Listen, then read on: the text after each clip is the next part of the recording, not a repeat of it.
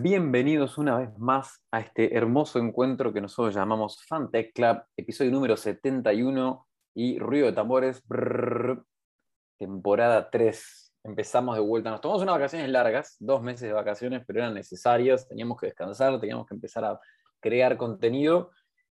Y lo lindo de esto es que nos sigue acompañando esta temporada Bierful, nos sigue acompañando Chocorísimo, tenemos un nuevo partner que se llama Puro, unos helados artesanales increíbles que ya los van a empezar a ver en la calle.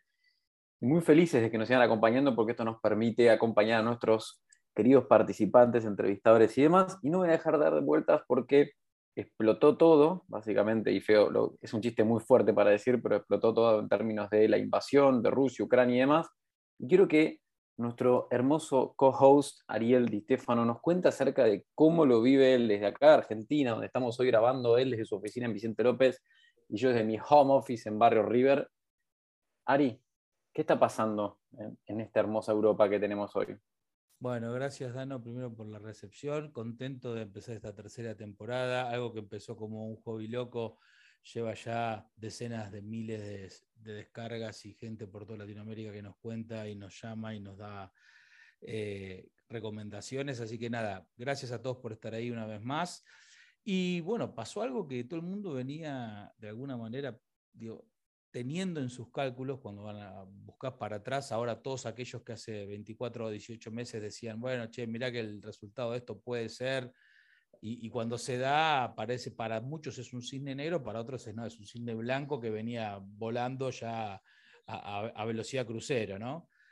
Pero la realidad es que, digo, y siempre, este es un podcast que es de tecnología, de, marketing, de e-commerce, pero siempre se cuela, y, lo saben todos porque me gusta y porque vos me lo bancás, el tema de geopolítica.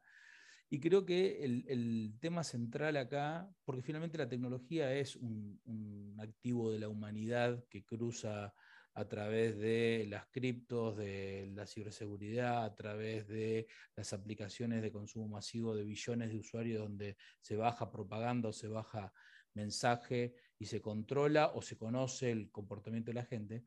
Eh, la tecnología siempre está rodeando la cuestión geopolítica. Y bueno, sin ser expertos en geopolítica, sin tener realmente detalles eh, demasiado para atrás de por qué el conflicto se desata, aunque hay muchas explicaciones. A mí lo que me importa no es tanto por qué se desata finalmente el conflicto, sino de lo que pasa el conflicto hacia adelante. ¿no? Eh, y ahí ves varios escenarios. Tenés un escenario de una resolución rápida, no importa eh, con cuáles de esas resoluciones, digo, porque después también se hace un escenario respecto de si Putin logra o no logra los objetivos, eh, qué pasa con Ucrania, qué pasa con la OTAN. Pero bueno, yo me voy a enfocar un poquito más en el, en el, no en el resultado, sino en el tiempo del resultado.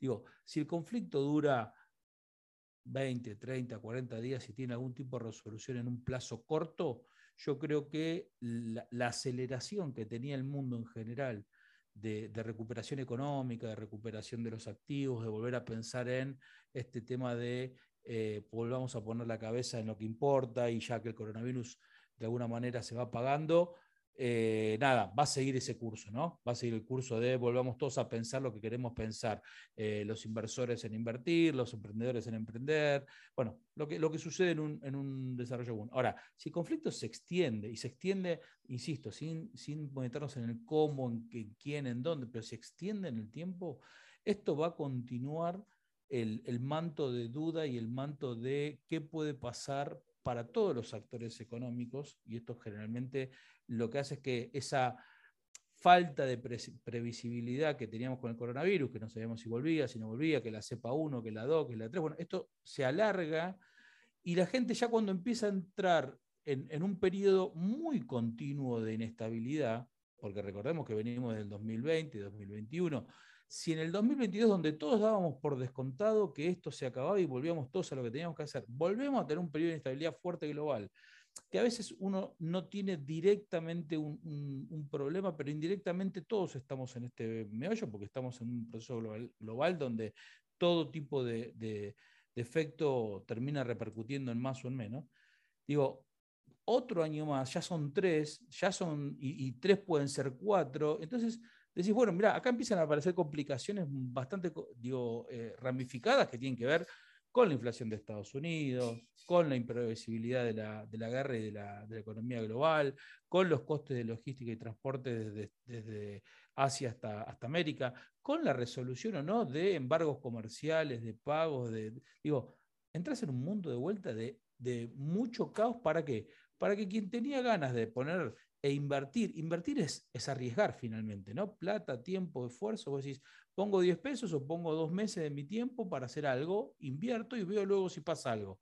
Ahora, cuando vos tenés un mundo que cambia tanto y que tiene tanta, eh, digamos, falta de previsibilidad, nadie quiere poner ni tiempo ni plata en nada nuevo. Entonces el status quo se mantiene y lamentablemente la economía y en general todo lo que tiene que ver con los procesos y los proyectos económicos no avanzan. Se quedan trabados esperando que aclare. Así que me preocupa más en cuánto tiempo se resuelve el conflicto, porque no tengo herramientas para decir cómo debería o cómo va a terminar, pero digo, esto hay que tenerlo un poco mapeado, porque si después nos acostumbramos, y recuerdo a los, a los eh, que, nos, escuchan que hay conflictos eternos.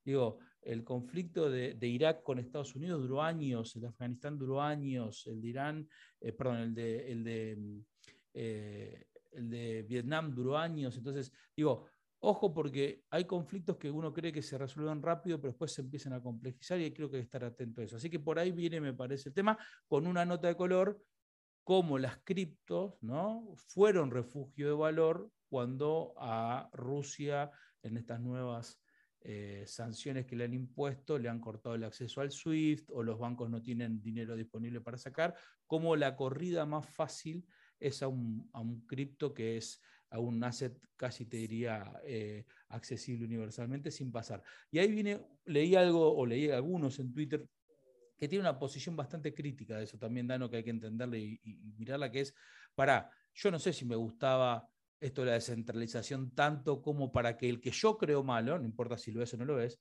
ahora se pueda llevar la plata porque las criptos existen. Bueno, esto es lo mismo que decimos siempre, ¿no? La libertad no te tiene que gustar solo cuando vos podés hablar y ser libre para hablar y expresar lo tuyo, sino te tiene que gustar también cuando el que no te gusta dice y tiene la libertad de decirlo.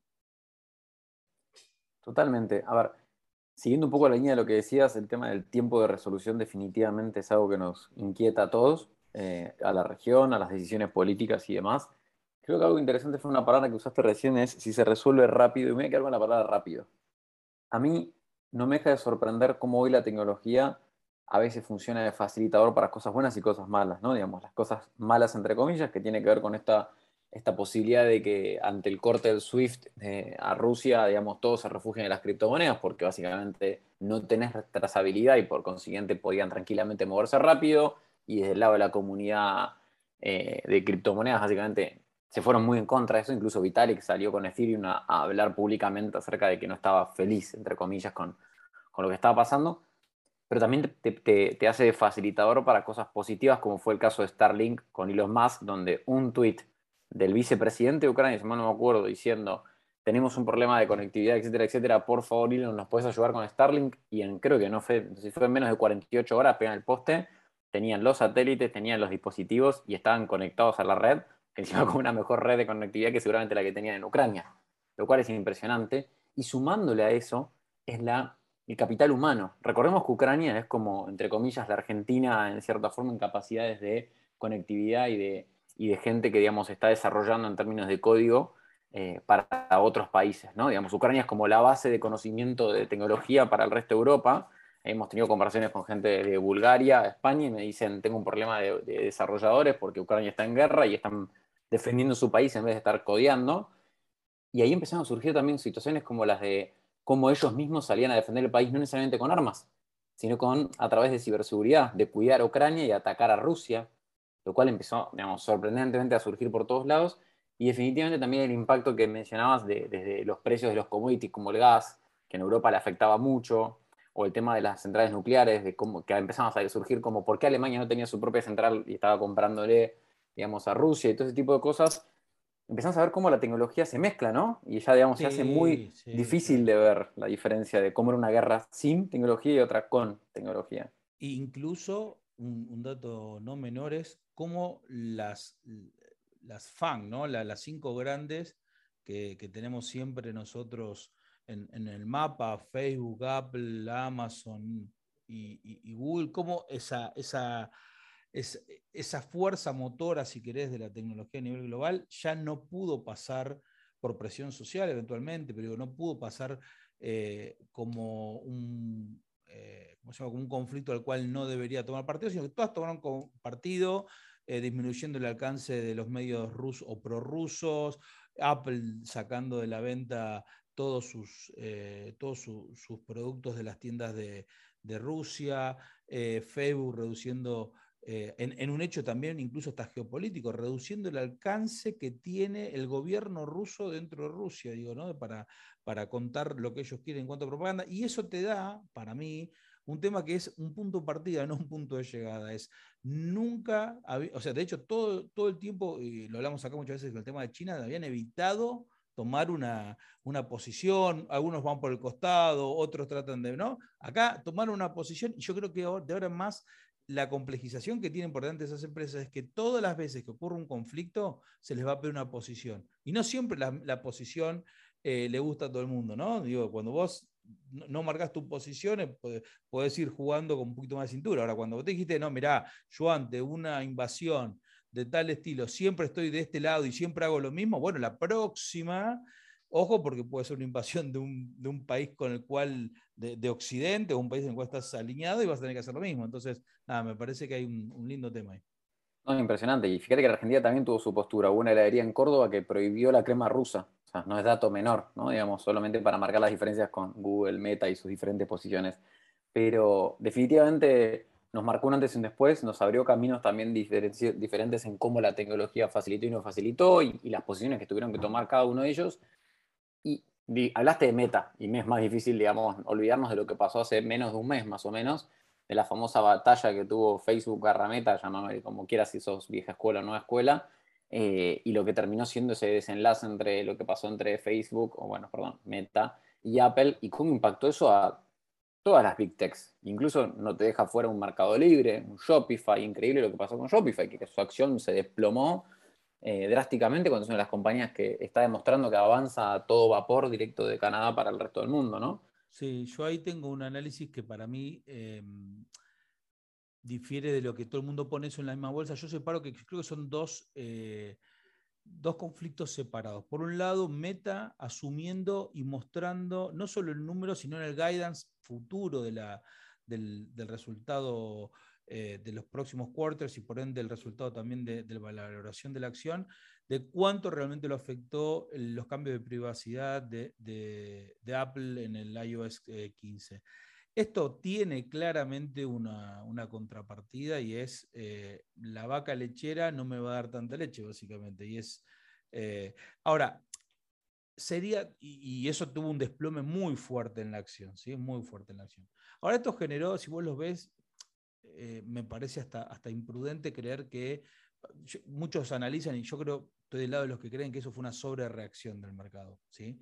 Sigue teniendo una máquina lechera que genera muchísimo cash flow, tiene muchísimos assets en desarrollo, está invirtiendo a una velocidad increíble en todo lo que tiene que ver con el futuro del metaverso, que sin duda va a ser un un componente esencial en la estrategia de los próximos años para Meta, pero además tiene assets que están subutilizados, digo, ¿no? Desde la monetización de WhatsApp, eh, todo lo nuevo que están sacando en Instagram, digo, tiene todavía muchísimo para desarrollar Meta, y si no lo están haciendo ahora porque creen y consideran que no es el momento, porque eh, todo el mundo dice, bueno, ¿cuándo llega toda la plataforma marketing ¿no? para hacer WhatsApp sobre, sobre y, bueno, y la están conteniendo y podrían tranquilamente ahora, para contrarrestar eso, salir a anunciar y no lo hacen. Con lo cual digo, me parece que es una sobrereacción, lo que no quita igual que deje para mí algo muy, muy claro y es que ya no somos todos lo mismo y estamos todos del mismo lado.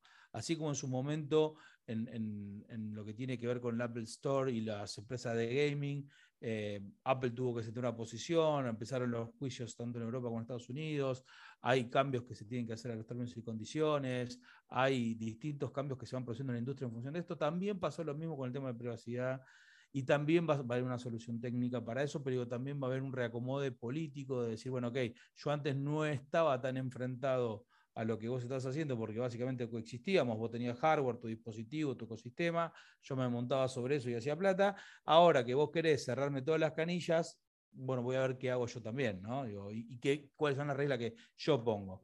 definitivamente no, no descartaría que Max Zuckerberg es un tipo brillante y tiene mucha lectura de, y, tiene mucho capital para hacer ese tipo de, movilizaciones. Y eso para mí es un, proceso. Ahora, en otro proceso, dentro de lo cual vos decías de Mail y de Shopify, eh, dentro de que también, si querés, te suma Netflix y te suma Zoom, ese para mí es otro proceso que es que el overshooting de la acción o, de la evaluación de estas compañías en pandemia, ¿no? Diciendo, ok, tuvieron un salto tan grande que no acompañaba cuando vos veías los múltiplos de lo que valía la acción versus que ganaba la compañía, digo, tenían que pasar muchos años para tener algo, eh, algo razonable. Con lo cual, son dos, para mí son dos efectos separados, pero como todos involucran a veces a jugadores similares, pueden parecer dentro de, de. Pero yo creo que en ese sentido, eh, el tema de privacidad creo que tiene, una importancia mayúscula en lo que viene, ¿no? Para quienes de nuestros oyentes eh, les gusta algún podcast en inglés, hay una recomendación particular, 14 de febrero, episodio de Adquire con Brendan H, o H, no sé bien cómo se pronuncia, que fue el arquitecto de Netscape, de Mozilla, y ahora es el CEO de Brave, que es un nuevo navegador que básicamente te muestra las violaciones de privacidad que tienes en cada, cada página, ¿no? cada URL que navegas, pasas de un lado al otro y te muestra desde las, violaciones de privacidad que tenés. Eh, y habla mucho de esto que vos mencionabas. Pero acá quiero hablar de dos cosas. La privacidad, obviamente, es un tema que creo que nunca nos vamos a olvidar y siempre lo vamos a recordar y hablar porque nos afecta en todos lados. En algunos casos donde el concepto de que una criptomoneda no, no, no deje rastro, entre comillas, a través del blockchain de quién es dueño de ese dinero atrás, si querés, hasta el punto de eh, por qué sí, por qué no las cookies. Habla mucho de ese tema también en ese camino. Y por otro lado, esto que vos recién mencionabas también de eh, estas compañías que si querés para mí son para el largo plazo, ¿no? Digamos, aclaramos paréntesis, no reconocemos recomendaciones sobre acciones, pero para mí todas estas acciones que venimos hablando son para largo plazo, tanto Meta, que es algo que va a seguir y que va a seguir creciendo y que para largo plazo hay muchísimas cosas que van a aparecer, como así compañías como Mercado Libre, Shopify, donde todavía la penetración del e-commerce es incipiente en algunos países donde están ellos y hay mucho para crecer, a mí lo que no me deja de sorprender es las pequeñas compañías que siguen naciendo pese a estos big techs que compiten en mercados directamente monstruosos. Porque si es el ejemplo de este tipo Brave, que está bien, apunta un nicho que cuida mucho su privacidad y demás, pero es un, hoy te sacó, es el tercer eh, navegador que te saca una de las personas más influyentes que participó en la web 1, 2 y 3. Entonces el proyecto que está sacando es impresionante. Y creo que eso me, me, me, gusta, me gusta que sigan habiendo estas pequeñas cosas que surjan. Sin duda. Y el otro día leí un análisis que me fascinó, eh, donde miraban, mirando el capitalismo en olas, hay una pensadora eh, que escribió un par de papers muy interesantes sobre el tema y, eh, ella expresa que estamos en la tercera, fin de la tercera, principio de la cuarta y última etapa de, de los bloques de crecimiento, como lo llama ella, ¿no? de las revoluciones industriales. Y esto es cuando los incumbentes, eh, en el caso de, Facebook, de Google, de, Apple, ¿no? Eh, tienen un control y un dominio tal sobre el mercado en general que dejan obviamente que otros, en este caso como decías vos, la cantidad de empresas, otros prueben y simplemente después eligen a quién, a quién adquirir o con quién jugar. Hay casos donde igual se le, va, se le va por la tangente, caso TikTok, creo que nadie lo vio nadie creyó que, llegara a lo que llegó, eh, pero está claro que cuando la idea es buena, el deployment de capital de estas compañías es monstruoso. Eh, un ejemplo, justamente vos lo dijiste, es Elon Musk con los satélites, él no estaba en ese, en ese negocio, pero se dio cuenta que muchos invertían y muchos veían una y dijo, ok, esto va muy pegado a lo que estoy haciendo en SpaceX, esto está muy pegado con todo lo que tengo que hacer, entonces voy con Starlink a todo el, a todo el globo. Y, lo mismo, aunque en menor medida, vos hoy tenés en casi todas las aplicaciones, digo, tenés los YouTube Shorts, tenés eh, Instagram Reels, tenés eh, un montón de copias y de clones de TikTok que demuestran que no es que no se dan cuenta, sino que básicamente eh, a veces tardan un poquito más de tiempo para, ajustarse a cuál es la opción, es competir o comprar. Finalmente siempre es la pregunta para un incumbente, ¿no? Competir y comprar. Así que eh, la idea siempre es eh, buscar qué desarrollo de, estrategia es la, más, eh, es la más adecuada. Así que bueno, a todos ustedes que nos siguieron en este episodio 71 de Fantech Club, les queremos agradecer. Danito, espero que eh, las vacaciones nos te hayan eh, servido tanto como a mí. Y a todos ustedes los esperamos en el próximo episodio. ¿sí? Esperemos ahora empezar de vuelta a tener una periodicidad más, eh, más corta. Y nos vemos seguramente, como siempre, en arroba Club y en fantageclub.com. Un fuerte abrazo a todos y nos vemos la próxima.